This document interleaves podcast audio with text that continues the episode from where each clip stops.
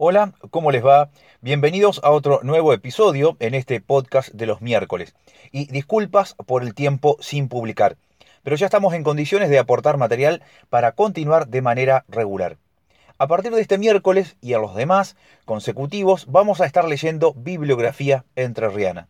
Nuestra provincia ha tenido siempre y tiene una riqueza enorme de artistas, personas que han dedicado y dedican una buena cantidad de horas de su vida a tratar de tocar esa fibra íntima de todos nosotros a través de la poesía, la literatura, la música, la pintura, la escultura. Y surge una pregunta, ¿no? Pero ¿por qué no está visibilizada la obra de nuestros artistas? Una de esas explicaciones puede ser la cercanía de Buenos Aires y ese consumo mediático y cultural que tenemos, donde conocemos más los artistas porteños que los nuestros. Bueno, vamos a tratar de romper un poco esa dicotomía y esa distancia.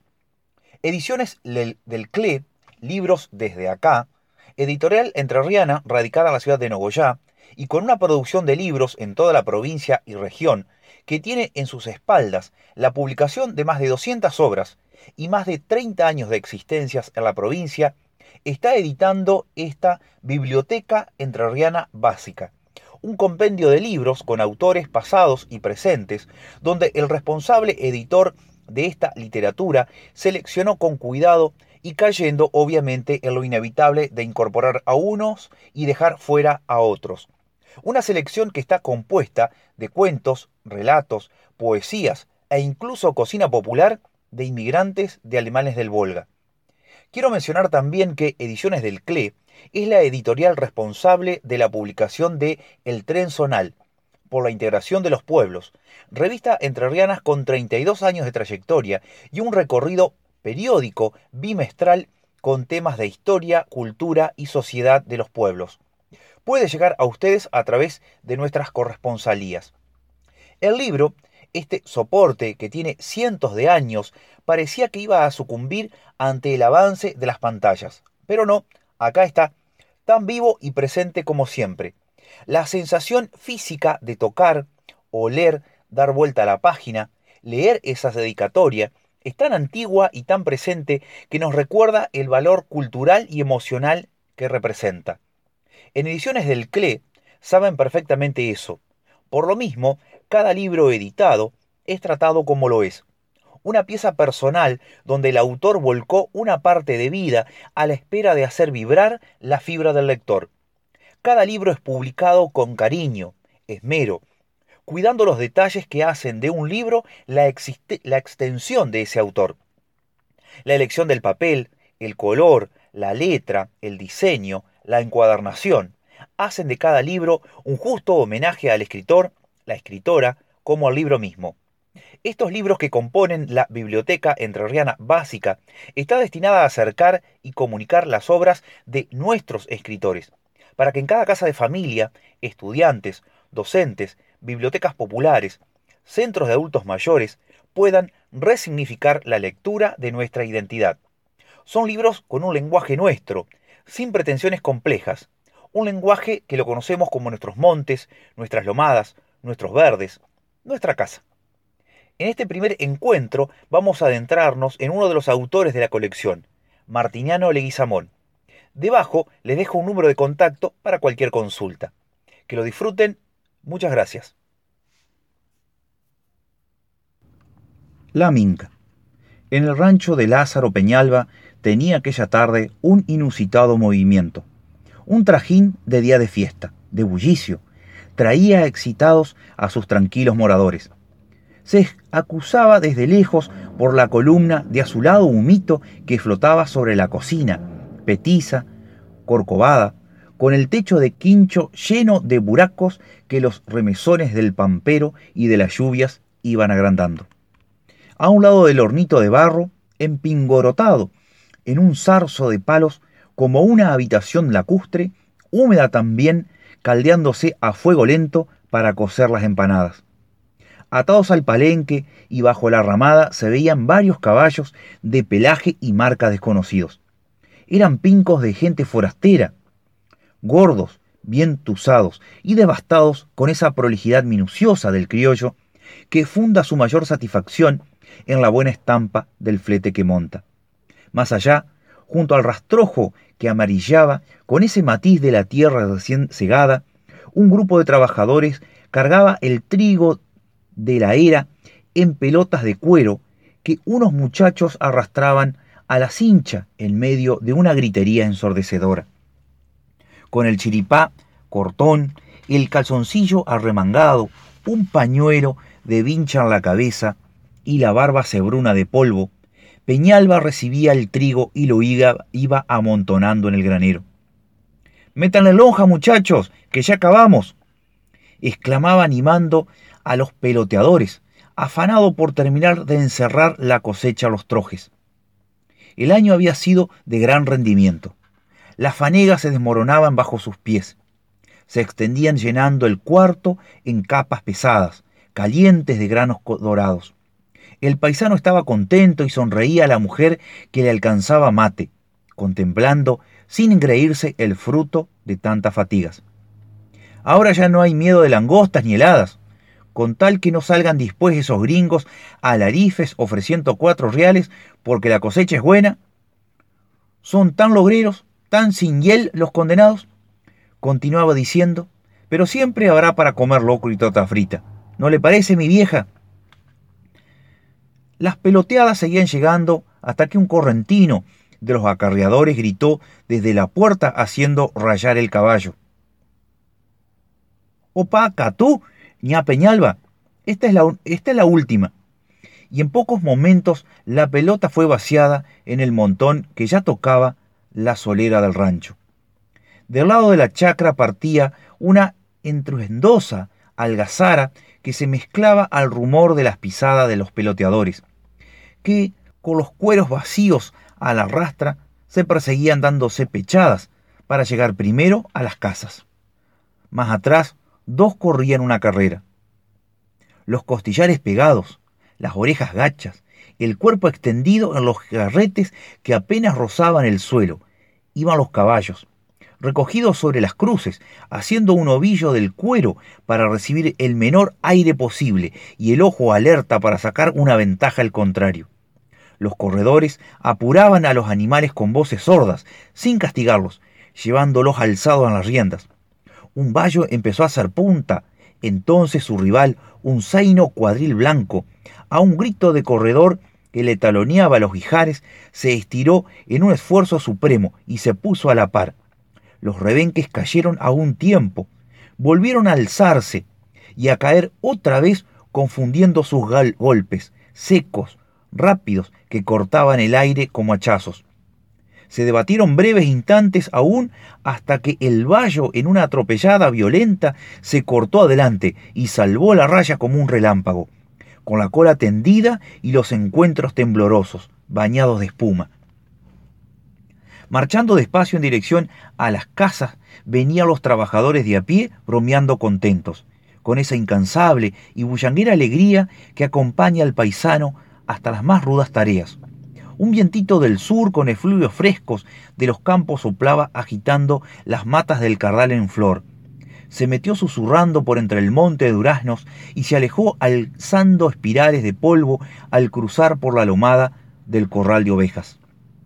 El movimiento y el andar de la gente atareada en el rancho continuaba. Ña Juliana, la consorte de Peñalba, sus hijas, dos pirucitas agraciadas y varias vecinas que habían concurrido para ayudarles, no se daba un punto de reposo para agasajar debidamente a los convidados. Sonrosadas, ligeras iban y venían del horno a la cocina, entraban y salían del rancho cruzando el patio recién carpido. En el fuego se doraban los costillares y la picana con cuero de la vaquillona más gorda del rodeíto de Tamberas, que había clavado la guampa, como decía Peñalba. En otro lado su mujer frente al pozo daba la última mano a las empanadas de gallina, pinceleándolas de azúcar y huevo batido. La pulpería, pulpería vecina de Las Vacas había provisto de las damajuanas de vino sin mestura para remojarlas. Un frasco de ginebra se alternaba con otro de esperidina, o un mate cimarrón o de leche cebado por las hijas del dueño de casa. Servían de aperitivo mientras llegaba la hora de la cena. Tome algo, amigo. Préndale un beso a la limeta, que está que quita el calor. Sírvase un matecito. Pite un negro. Con confianza, caballero, que hay reserva.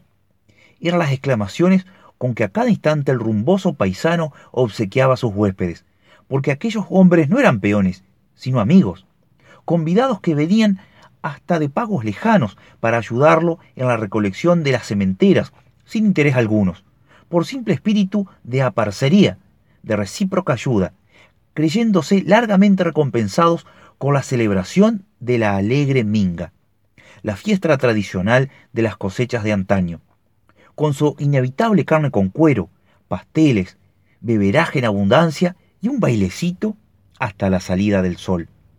Ese era el único aliciente. La diversión, la jarana al terminar las faenas. Si la cosecha había sido abundante, mayor sería y tenía que ser el obligado derroche en el festejo. Y era de admirar el contento, la sanidad del alma con que aquellos espíritus sencillos y generosos celebraban el buen año del amigazo, serenos, gozosos, sin una sombra de emulación. Ño Lázaro, ¿no necesito un mensual? exclamaba al pronto un gauchito, presumido mirando sonriente a la muchacha que le alcanzaba el mate. Che, mirá que no come chancho, retrucaba uno. Si ya de tener dueño la prenda, añadía más allá otro. Atropellá, hijito nomás, que es buen campo, agregaba alegremente un viejo. Yo hasta de carpiador de abrojo me quedo, añadía el paisanito, entusiasmándose al notar la sonrisa velada con que la cebadora le correspondía. El dueño de casa, contemplando en silencio la escena, acariciaba con la memoria del hermoso tiempo lejano, en el que también él había recorrido el camino de la vida tapizado de rosas y el alma embriagada de gozo de vivir. Terminada la cena, comenzaron los aprestos para el baile. El guitarrero, después de pasar largo rato subiendo y bajando alternativamente el cordaje hasta que lo tuvo templado, y tras un arpiejo de, de floreo, haciendo gemir la prima y suspirar la bordona, empezó a tocar uno de esos tristes de la tierra, en que parecen vibrar las ondas congojadas, pero de pronto, como que si quisiera borrar la sombra de fugitiva tristeza, a la voz de Aura, muchachos, exclamó con voz serena, acompañando con la cabeza los primeros compases de un alegre pericón. Entre las mudanzas con cepillado de un malambo, el contrapunto de un canto por cifra, el gracioso estribillo de una firmeza o de un cielo, las horas de la noche se deslizaban. Baile, mozo, mire que a las muchachas ni mella les hace. Son capaces de prenderle hasta mañana sin resollar insinuaba Peñalba para animar a algún rezagado que se andaba arrinconando. La fiesta estaba en todo su apogeo. Las paisanitas vibraban sus miradas sombrías sobre el compañero preferido que las había conquistado con la arrogancia de su porte y sus habilidades como danzantes. Silenciosos los labios, pero hablándose calladamente con los ojos, bajo la armonía arrulladora de los músicos giraban las parejas, felices, ágiles, rozando apenas con las plantas del suelo. Y cuando la guitarra callaba, algunos todavía seguían bailando, como si escucharan arrobados las notas de una cadencia misteriosa, hasta que el guitarrero les cantaba con acento burlón, imitando en un suspiro. ¡Ay, cielito de mi cielo!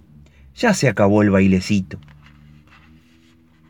Entre risas y bromas, el aludido se confundía en el alegre grupo, y la música los cantares de amor con su melopea plañidera estallaban de nuevo y se extinguían a lo lejos en la calma tranquila de las sombras.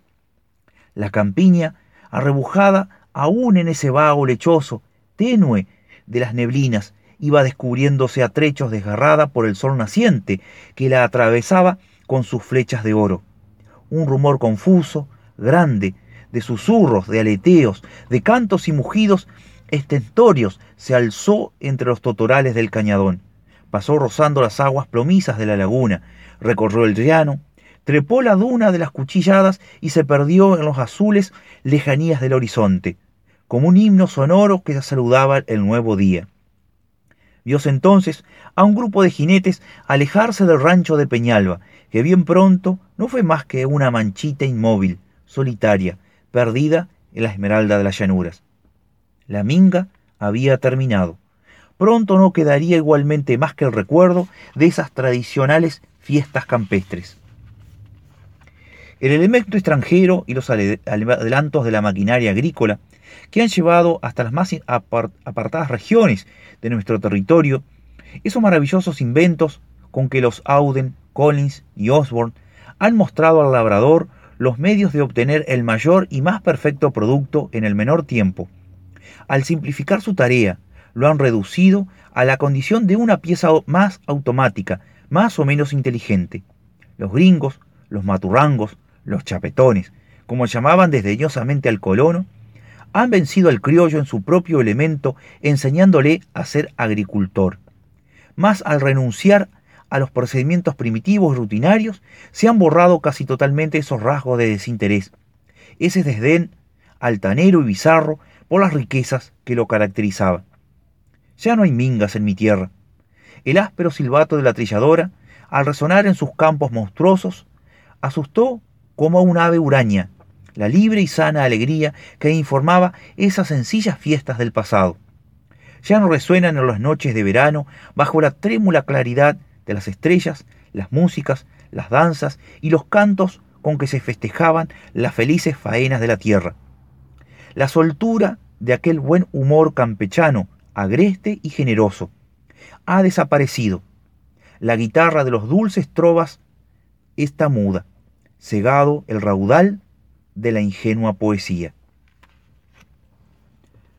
Martiñano Leguizamón, Recuerdos de la Tierra, La Minga, Ediciones del CLE.